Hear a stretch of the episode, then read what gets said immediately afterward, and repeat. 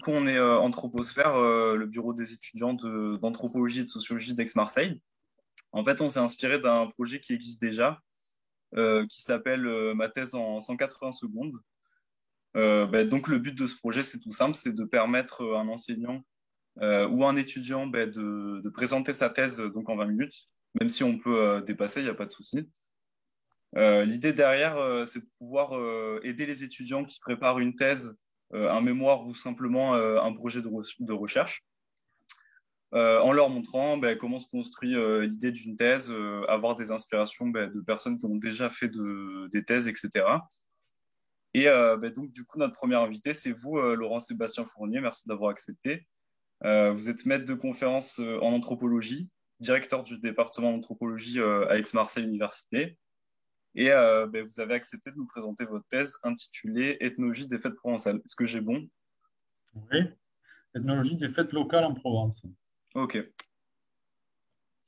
Donc, euh, ben, vous pouvez y aller si, si vous voulez. Euh, ben, merci. merci pour, pour l'invitation de l'association Anthroposphère. donc, ben, c'est une thèse Ma thèse est une thèse déjà ancienne puisqu'elle a été soutenue en 2002. Elle a été soutenue à l'université de Montpellier euh, sous le titre Ethnologie des fêtes locales en Provence, mise en valeur du patrimoine et vécu festif. Euh, j'attire l'attention sur le sous-titre puisqu'il pose euh, une relation problématique entre la mise en valeur du patrimoine d'une part et le vécu festif d'autre part. Euh, c'est une thèse que j'ai soutenue après, euh, après un cursus normal en, ethnologie, euh, c'est-à-dire une maîtrise à l'époque, un DEA, et puis quatre ans et demi de, de, travaux pour réaliser cette, cette, thèse. Donc, elle s'inscrit, cette thèse, dans une démarche d'ethnologie du proche, donc d'ethnologie des sociétés européennes, et puis, euh, elle, euh, elle, a euh, un volet historique, donc en termes d'ethno-histoire, parce que le sujet que j'ai abordé m'a amené, donc celui des fêtes provençales, m'a amené à, revisiter un certain nombre de débats, historiques concernant les, on va dire les constructions identitaires qui passent par donc le, les fêtes locales. Euh, donc, euh, quand j'ai commencé cette, euh, thèse, j'ai essayé d'avoir à la fois une, approche théorique un peu générale et puis une approche plus empirique autour d'enquêtes de, terrain. Euh, le, sur, le, volet plus théorique et plus général, en fait, je me suis posé une question euh, de recherche euh, qui était en gros de savoir comment se faisait-il que les fêtes étaient de plus en plus considérées comme un patrimoine, alors même qu'il y a dans le sens commun une opposition assez franche entre les notions de fête et de patrimoine. Je m'explique.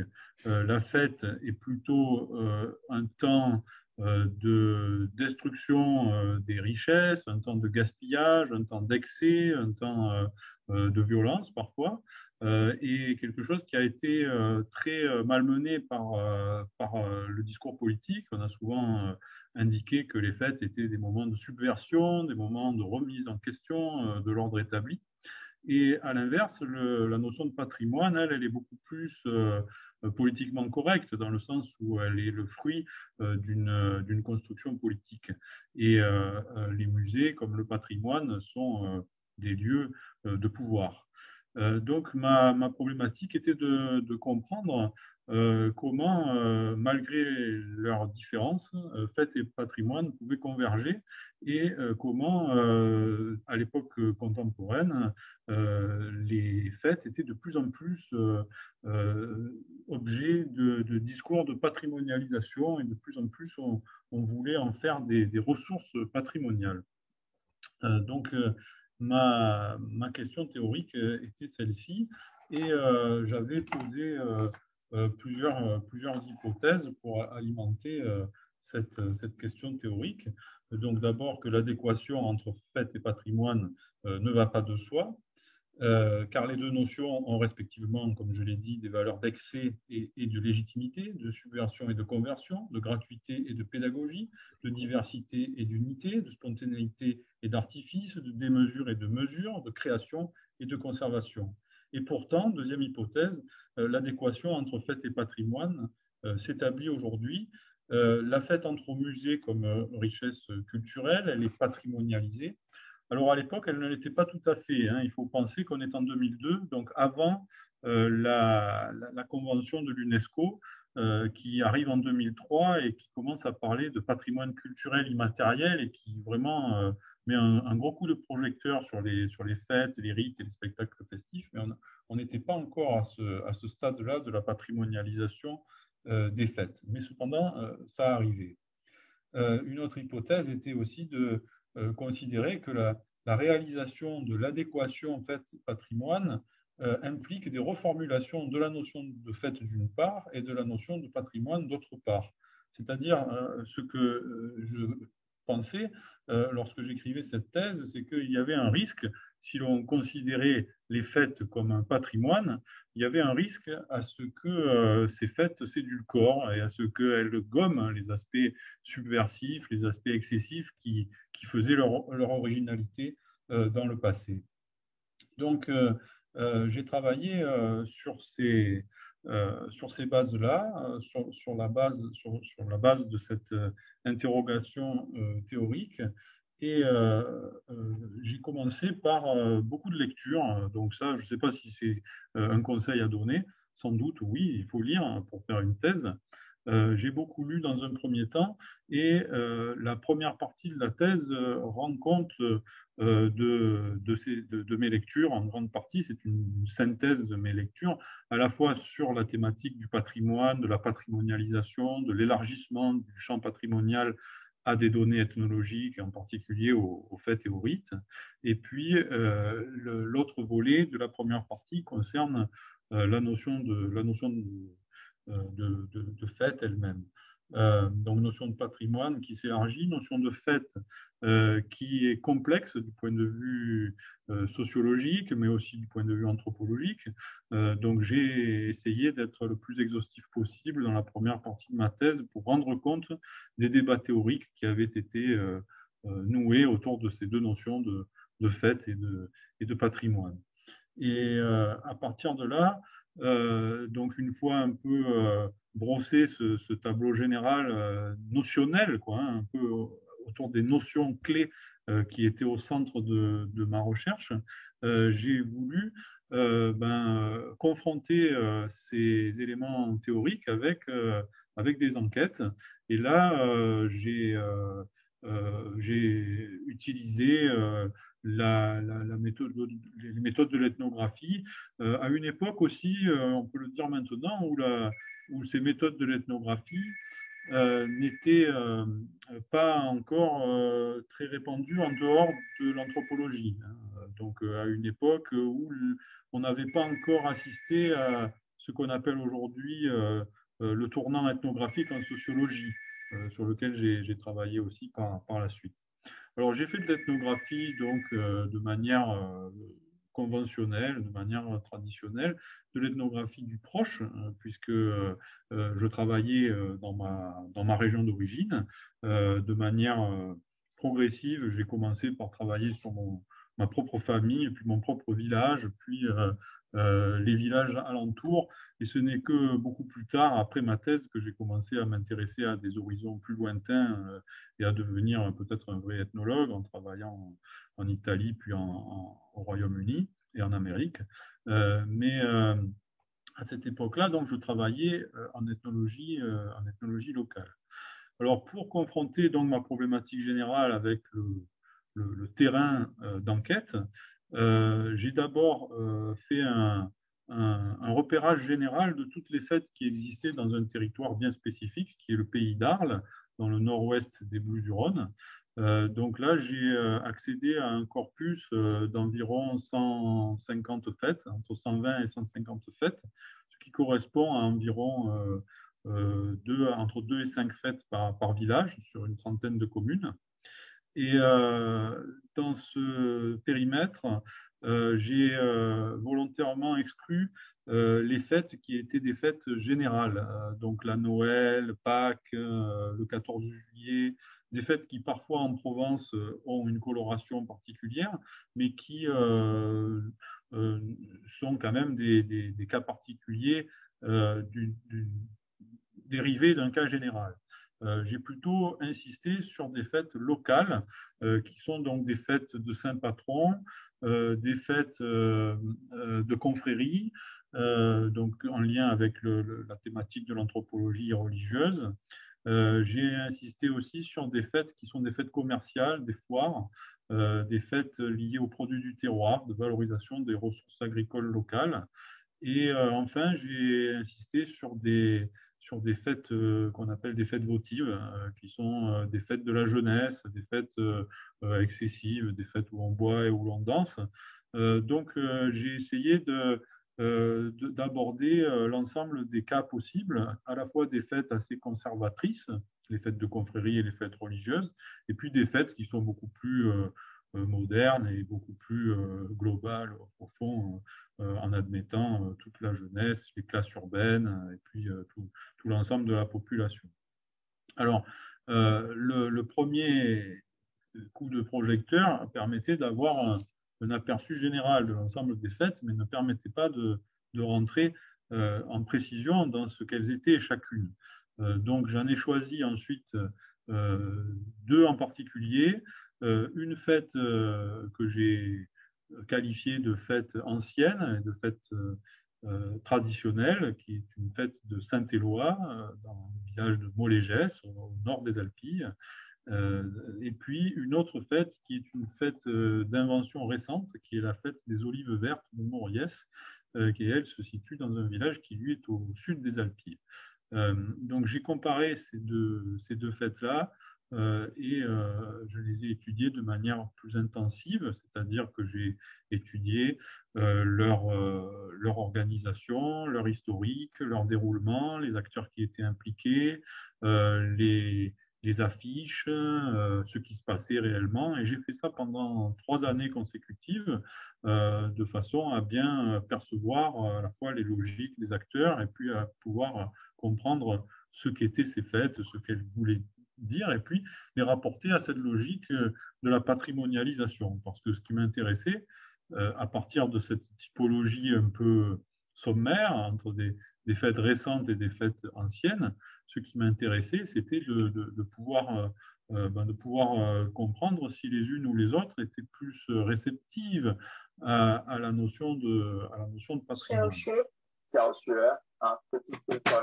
Et euh, donc, ce qui s'est euh, dégagé euh, de ces études, c'est que, en fait, il y a un, peu un, petit paradoxe que j'ai ensuite pu indiquer dans, des publications consécutives à la thèse, c'est que les, les, fêtes qui sont les plus ouvertes à la notion de patrimoine et qui sont les plus réceptives à cette notion de patrimoine sont les fêtes les plus récentes, d'invention plus récente. Tandis que les fêtes anciennes, euh, comme les fêtes de Saint-Éloi, les fêtes de confrérie et certaines fêtes patronales, qui, quand je dis anciennes, ce sont c'est qu'elles ont été, elles sont attestées par, l'histoire déjà au 19e, voire au 18e siècle. Eh bien, ces fêtes anciennes, elles se réclamaient massivement de la notion de tradition et pas de la notion de patrimoine. Donc, euh, à l'arrivée, euh, après les enquêtes, j'ai pu euh, distinguer clairement euh, différentes logiques de valorisation de l'identité sur le territoire provençal et notamment euh, donc distinguer des fêtes traditionnelles et des fêtes patrimoniales. Et la surprise fut que les fêtes traditionnelles étaient plus anciennes et les fêtes patrimoniales étaient plus récentes. À partir de là, euh, j'ai complété mon étude dans la, troisième partie euh, de, ma, thèse euh, sur les façons dont collectivement les fêtes étaient transformées en, patrimoine. Et, pour cela, j'ai ajouté une recherche documentaire sur des documents touristiques notamment, sur, des, sur des journaux locaux aussi. donc je me suis beaucoup basé sur cette fois-ci une anthropologie des représentations, une sémiologie aussi qui utilisait donc des, des, des, des, articles de presse, toute une paralittérature qui consiste en affiches, en programmes, en petits entrefilés de présentation des fêtes, mais qui néanmoins euh, me semblait révélateur de l'esprit euh, dans, le, dans, lequel ces fêtes étaient euh, organisées. Donc, dans la, après, la, première partie était donc plus théorique, la deuxième partie plus ethnographique, et la troisième partie, elle, elle a été plus une analyse des discours liés à la fête et euh, de façon à croiser ce que j'avais vu sur le, sur le terrain et à remonter euh, à, ma problématique et arriver à la, pour arriver à la, à la vérifier, à la, à la compléter. Euh, alors évidemment, vu comme ça, ça paraît, ça paraît facile. Bon, il est vrai que après, après la thèse qui a été soutenue en 2002, j'ai pas mal publié autour de, des, articles aussi autour de, certains aspects de cette thèse. Euh, la thèse est parue en livre aussi, euh, ça s'appelle La fête en héritage, enjeux patrimoniaux de la sociabilité provençale aux, publications de l'Université de Provence en 2005. Et je crois que depuis, les, les, presses, donc les publications de l'Université de Provence, ont mis ça en ligne sous forme informatique. Donc je crois qu'on peut y accéder assez, assez facilement. Ok, on mettra le lien peut-être sur la rediffusion. Oui, très bien, oui. oui. Et euh, euh, donc voilà un petit peu, euh, un petit peu à quoi ça, à quoi ça, enfin de la, façon dont j'ai procédé. donc là, je pense, on arrive peut-être à, la fin de ce, de ce, temps de parole ou à peu près. j'ai même été peut-être un peu rapide, mais je voudrais compléter quand même en, en expliquant que euh, derrière euh, la réalisation d'une thèse, c'est aussi un, parcours, un parcours euh, à l'époque, un parcours d'étudiant, mais aussi un parcours de jeune enseignant, puisque j'ai commencé à, donner des cours à l'université de, Nîmes et à l'université de Montpellier pendant le temps où je rédigeais ma thèse. ces cours m'ont été extrêmement profitables parce qu'ils s'inscrivaient dans un, un IUP, un institut universitaire euh, qui formait des, euh, euh, des, concepteurs de projets événementiels et des concepteurs d'événements festifs. donc des gens qui se destinaient à travailler dans l'organisation de festivals. Et je dois dire que les relations avec eux étaient très fécondes parce que ils me permettaient d'avoir un peu un autre son de cloche que ce que je voyais sur le terrain et de voir un petit peu ce que des gens euh, qui n'étaient pas si éloignés de moi en âge à l'époque euh, concevaient euh, de, la fête et des fêtes. donc le fait de donner des cours était, fut important pour moi pendant cette, cette période assez longue, assez compliquée de, rédaction de, de la thèse. Voilà. Ok. Euh, moi, j'avais une petite question. Est-ce que c'était euh, quelque chose que vous aviez euh, préparé en fait depuis le master? En fait, est-ce que vous avez eu cette idée à partir de votre parcours dès la licence, dès le master, déjà de faire une thèse et puis après de, de faire une thèse sur les fêtes provençales? Oui. Alors oui et non. J'avais j'avais anticipé l'idée de, faire une thèse, oui. Euh, ça, en maîtrise, euh, j'avais déjà euh, le goût de l'étude, le goût de la lecture, et j'étais très content d'être à l'université, donc j'avais envie de, faire durer cette période de ma vie. et puis j'étais inquiet aussi, comme on l'est aujourd'hui encore, de, des questions des débouchés professionnels, et donc le, fait de rester à l'université était aussi peut-être pour moi un refuge face aux aux problèmes qui pourraient se poser à moi à la sortie en termes de débouchés professionnels. Euh, euh, j'ai fait une maîtrise sur une fête en particulier, euh, qui c'est une, maîtrise qui n'est pas connue, qui n'a pas été éditée, qui est conservée à la bibliothèque du département d'ethnologie à Montpellier. C'était une thèse sur, sur une fête folk, une fête donc de musiciens folk, de hautbois et de tambour euh, dans les Cévennes. Et euh, donc déjà, j'étais Alors là, j'avais travaillé sur une problématique très spécifique. C'était un village de 200 habitants environ qui recevait pour un week-end plus de 3000 personnes venant faire la fête folk dans les rues du village. Donc ça posait beaucoup de problèmes de, gestion. Les gens se sentaient dépossédés de leur espace. il y avait des, risques d'accidents aussi, enfin, dans des routes très étroites dans les, dans les Cévennes. Euh, donc j'avais fait ce travail-là qui m'avait intéressé à l'anthropologie des, fêtes euh, et, des festivals. Et puis en master, euh, j'ai fait un autre travail qui était très différent sur l'histoire des musées et sur la patrimonialisation. En fait, là, j'ai touché aux questions du patrimoine en M2 sur un sujet qui n'avait rien à voir avec mon M1. et parce que j'avais une ambition, c'était peut-être possible, c'était de travailler dans des musées. Euh, donc, euh, j'avais, euh, j'ai fait finalement un M1 sur la fête, un M2 sur le patrimoine.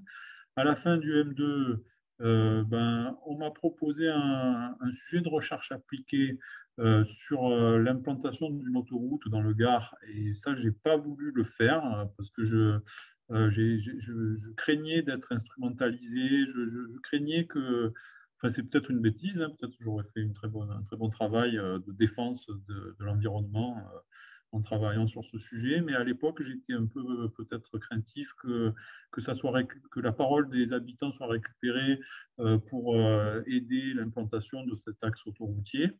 Et, là, j'ai dit à ma, directrice, enfin, qui était ma directrice de mémoire, qui a ensuite été ma directrice de thèse, Jocelyne Bonnet-Carbonneil, euh, je, lui ai dit euh, que j'aimais autant euh, faire quelque chose de plus important sur les fêtes.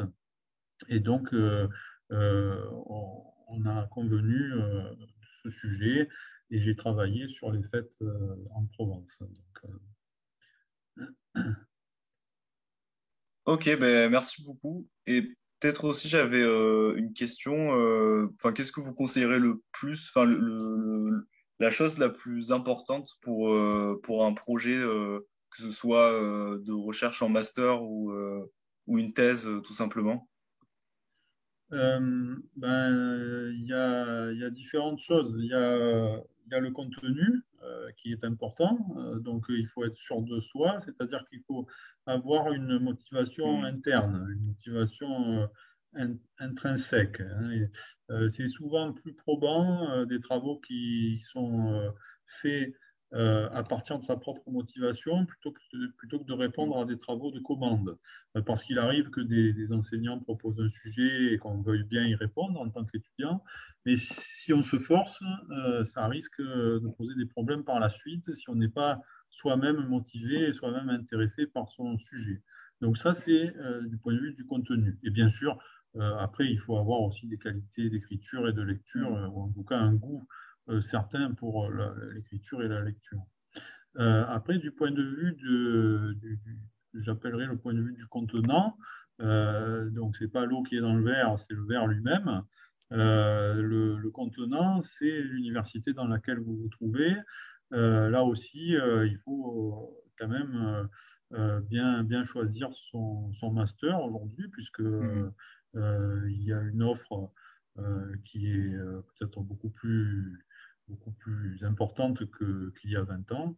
donc ça, c'est peut-être important lorsqu'on s'engage dans des études mm. supérieures à partir du deuxième cycle, donc à partir du master. ce qui est important sans doute, c'est ben de, de, de, ménager des passerelles pour la suite. C'est-à-dire que mm. si vous êtes passionné euh, par, euh, euh, par, par, l'Amérique. Et ce sera assez périlleux de, travailler sur, de travailler en M1 et en M2 avec un spécialiste des pays asiatiques pour, l'anthropologie. Et pour la sociologie, on peut prendre le même type d'exemple. Si, votre, votre intérêt, vous, vibrez pour la question du genre, euh, à ce moment-là, euh, il faut choisir un, directeur une directrice, euh, voire un laboratoire qui s'intéresse à des questions en rapport. il ne faut pas penser qu'on a des coups d'essai multiples. Et il vaut mieux être sûr de soi. Et c'est ça qui est difficile, c'est qu'il faut être sûr de soi au début, alors qu'on n'est pas encore dans cette situation de, de pouvoir l'être. Ok. Et euh, il y, a, y a Jar sur le chat qui demande pourquoi le choix de, de ces deux fêtes spécialement. euh, peut-être pour le, le, le réseau, peut-être? Euh, alors, euh, il y avait différentes, euh, il y avait différents, à l'échelle du territoire que j'observais, donc le pays d'Arles, il y, avait un, j'avais peut-être c'est un préjugé, peut-être qu'aujourd'hui on n'agirait plus de la même manière, mais on travaillait quand même beaucoup en lien avec l'histoire et la géographie. Et du point de vue du territoire, il y a une différence très nette entre la, la Provence euh, humide et la Provence sèche. Euh, Molégès euh, se situe dans une Provence humide, euh, dans la Provence humide, donc dans une plaine qui est une plaine maraîchère, qui est une plaine euh, dans laquelle on trouve euh, éventuellement euh, euh, des, des taureaux, des chevaux, euh, de l'élevage.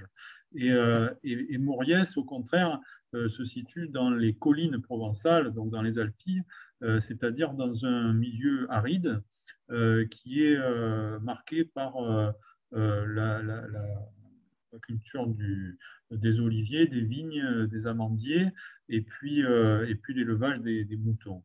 Donc il y avait quand même deux, euh, deux contextes euh, qui étaient assez différents à l'intérieur d'une même zone euh, géographique, et ça m'intéressait.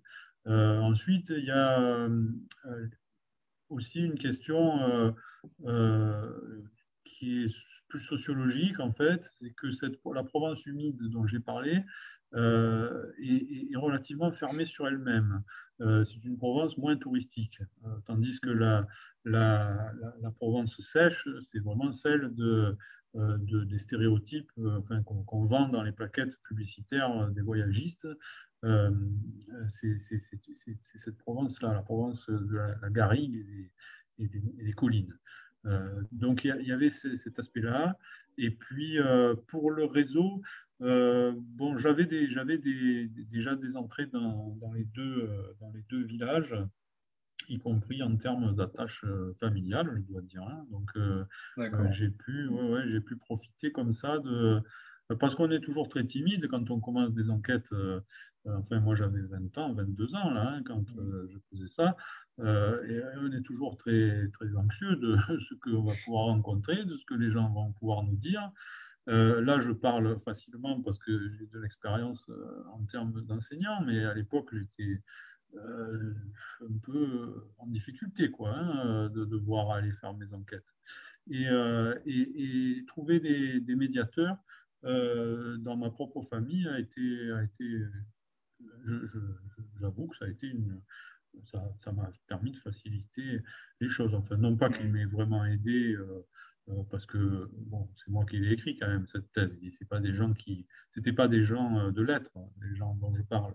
Mais euh, malgré tout, ça, ça, ça me rassurait. D'accord, ok. Je regarde s'il y a peut-être d'autres questions et puis. moi, j'avais une question aussi. Euh, justement, par rapport à l'expérience que vous avez aujourd'hui en tant qu'enseignant et chercheur, est-ce qu'il y aurait des, choses que vous aurez changées, euh, que maintenant vous savez, mais qu'avant, quand vous avez écrit votre thèse, vous ne savez pas? Euh, ben, J'aurais. Ouais, on, on, fait les choses plus vite avec le temps. Je ne sais pas si on les fait beaucoup mieux, mais on les fait plus vite. on, on engrange des routines euh, ça, c'est une question euh, que les sociologues du travail connaissent bien. Euh, on, on... Donc, je pense que j'ai perdu du temps à, aller chercher des informations à la fois sur le plan théorique et sur le plan de l'enquête. j'ai perdu du temps parce que parce c'était la première fois que je faisais ça. j'ai ensuite revisité ce terrain plusieurs fois. Ensuite, bon, ça, je, je ne vous l'ai pas dit, mais après cette thèse, finalement, elle a été qualifiante, cette thèse en, sociologie et en anthropologie, et j'ai obtenu, bon, c'était une thèse d'ethnologie, d'anthropologie, mais j'ai obtenu ensuite un poste de, de sociologue. Pendant dix ans, j'ai été sociologue à, à l'université de, de, de, Nantes, et euh, donc dans un gros département de sociologie, euh, euh, et, et ensuite, euh, ensuite seulement, je suis revenu euh, dans le sud euh, comme anthropologue, ici à, à Aix-Marseille. Euh, Mais du coup, j'ai pu revisiter à plusieurs reprises ce, terrain provençal. Et, et, ce que j'ai constaté, c'est que oui, c'est que ça allait, c'est que ça allait plus vite, que, que j'arrivais à, à, à, brûler certaines étapes encore. Euh, par, la suite. Donc mais ce temps passé, il est nécessaire euh, parce que euh, on, fait, les choses moins vite, mais peut-être qu'on les fait mieux, oui, peut-être qu'en en tout cas, elles nous marquent plus. les choses que l'on fait dans notre, ce qui peut être considéré comme le premier exercice professionnel, la thèse. D'accord. Euh,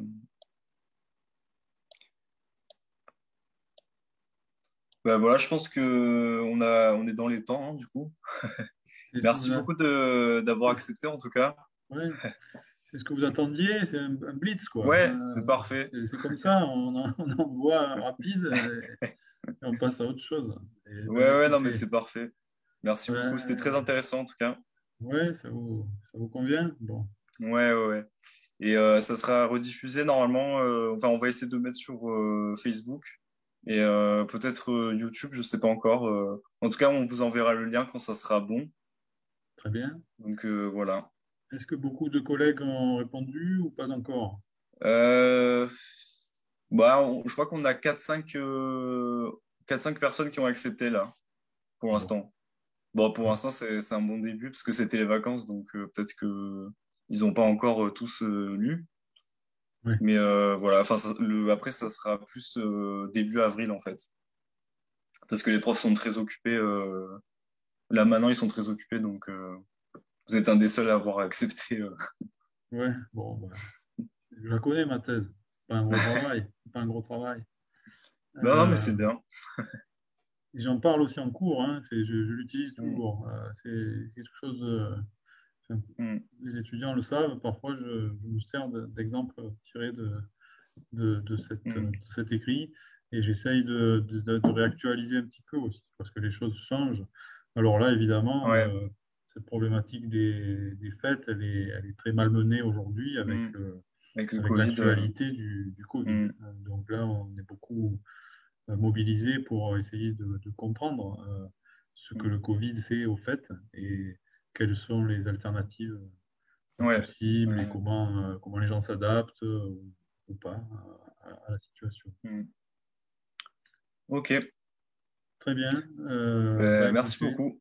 Voilà, merci à vous pour l'invitation. Et puis, je, je, relancerai les, les collègues là. Je, ah, super. ouais, un côté anthropo dans les réunions. Hein, ouais, ça serait super ça. Ouais, ouais. En fait, on essaie vraiment euh, tout le mois de mars, euh, tout le mois d'avril d'essayer d'en faire régulièrement euh, toutes les semaines, ça serait super quoi. Donc il faut voir bah, de notre côté. Nous on est, on est plus en sociologie, donc on a plus accès aux profs de sociaux. Mais c'est vrai que si vous êtes en anthropologie, c'est parfait quoi. ok. Ça marche. Eh bien, bonne soirée alors. Merci vous aussi. Merci beaucoup. Merci à vous. Au revoir. Au revoir. Merci beaucoup. Au revoir.